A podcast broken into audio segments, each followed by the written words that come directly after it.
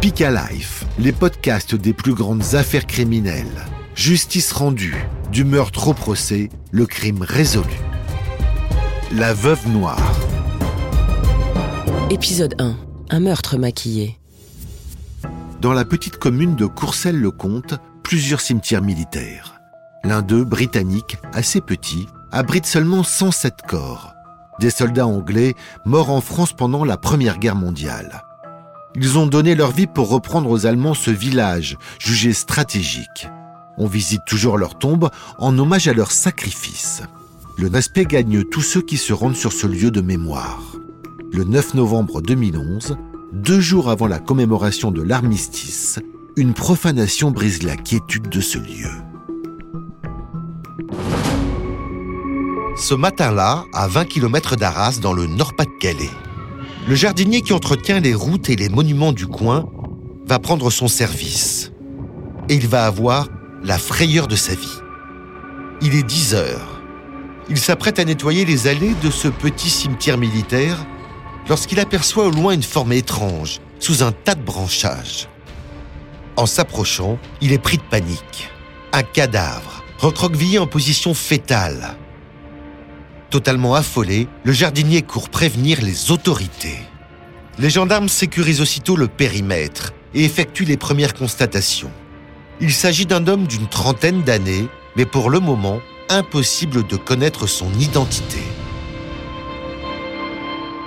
les services de gendarmerie vont effectivement constater un corps euh, dénudé, en sous-vêtements, en état de décomposition avancée, et on ne peut pas, euh, je dirais à ce stade, identifier la victime, puisqu'il n'y a aucun papier d'identité, il n'y a rien qui puisse euh, l'identifier formellement.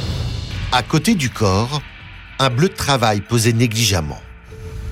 Pourquoi l'homme est-il à moitié nu? Dans la tête des gendarmes, les questions s'enchaînent. S'agit-il d'un suicide?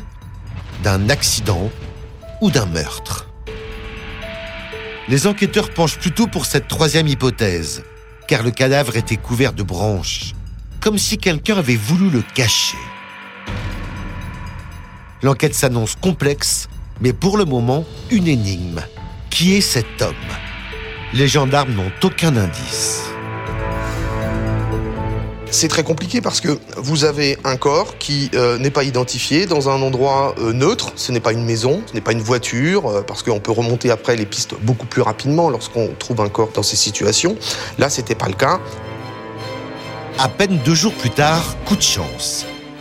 Un article dans la presse locale diffuse la nouvelle et une femme appelle les gendarmes. Elle pense connaître l'homme qui est décédé. À la lecture d'un article paru dans La Voix du Nord, elle fait un rapprochement entre le corps qui a été découvert et son ami, Frédéric Butanovitch, dont elle n'a plus de nouvelles depuis quelques semaines, et euh, elle se rend spontanément au service de gendarmerie. La jeune femme explique aux enquêteurs que son ami, Frédéric Butanovitch, n'a plus donné signe de vie depuis plus d'un mois. Elle est persuadée qu'il lui est arrivé quelque chose. Pour savoir si son ami est bien l'homme qui a été retrouvé mort, elle livre aux enquêteurs un détail important. Frédéric a un tatouage représentant le chiffre 53 sur le bras droit. Ce tatouage, ce chiffre 53, correspond à la date de naissance de la maman de Frédéric. Sur le bras droit du cadavre, sous la peau putréfiée, les légistes ont effectivement remarqué un tatouage. Mais il est pour le moment illisible. Les experts plongent alors le morceau de peau dans une solution chimique et la magie opère. Le nombre 53 apparaît. On présente le corps, effectivement, elle identifie ce tatouage comme étant, euh, comme appartenant à, Frédéric. Et à partir de ce moment-là, l'identification euh, sera confirmée par les éléments dentaires dont disposait le médecin légiste. Le 12 décembre 2011, un mois presque jour pour jour après la découverte du corps, le cadavre a enfin un nom, Frédéric Butanovitz. Âgé de 35 ans, ce célibataire sans histoire était chauffeur routier. Les gendarmes préviennent aussitôt ses proches. Sa mère n'est plus de ce monde, elle est décédée alors qu'il était tout jeune. Ses sœurs Karine et Aline, ainsi que son père Ghislain, sont sous le choc. J'arrive pas à le croire. Je me dis, c'est pas possible. Enfin, c'est des choses qui arrivent aux autres. C'est pas, enfin, pas moi, pas mon frère, quoi. C'est le vide, en fait. Complet. Je suis au travail.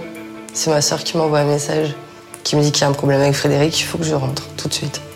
Donc je cherche pas à comprendre, je rentre. Et j'arrive chez moi, on me dit que bah, mon frère a été assassiné. Voilà.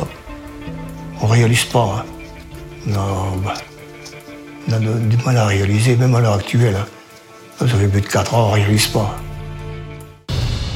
Alors qu'a-t-il pu bien arriver à Frédéric? Pourquoi est-il mort? Pour les proches, c'est l'incompréhension. Et pour les gendarmes, un véritable casse-tête.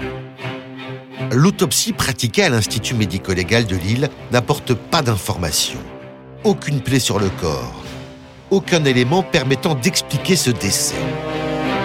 Il n'est pas mort par arme à feu, il n'est pas mort euh, par arme blanche. On ignore la façon dont il est mort. Mais quelques semaines plus tard, des analyses toxicologiques vont tout de même révéler une information cruciale. Dans le sang de Frédéric, les experts de la gendarmerie retrouvent la trace de deux médicaments, le fentanyl et le zolpidem, un somnifère et un antidouleur très puissant, surtout très dangereux lorsqu'ils sont associés.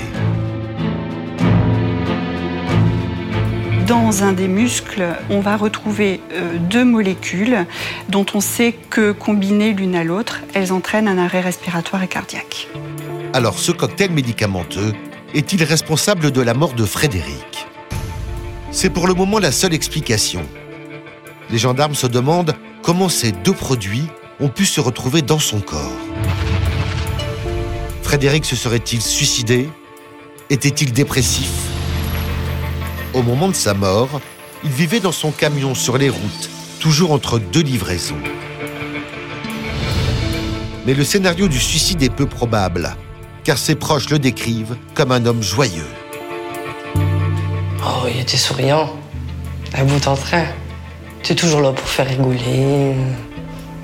Non, c'était vraiment quelqu'un de souriant.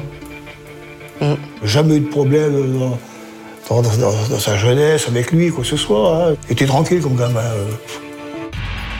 Très vite, les proches de Frédéric pointent du doigt un personnage central dans la vie du chauffeur routier son ex-femme Véronique. Frédéric était divorcé depuis sept ans, mais il était toujours en lien avec cette femme séduisante et elle avait une grosse influence sur lui. Entre eux, les enquêteurs découvrent que la relation était assez trouble. À cause de Véronique, Frédéric s'était même brouillé avec sa famille et s'était peu à peu isolé.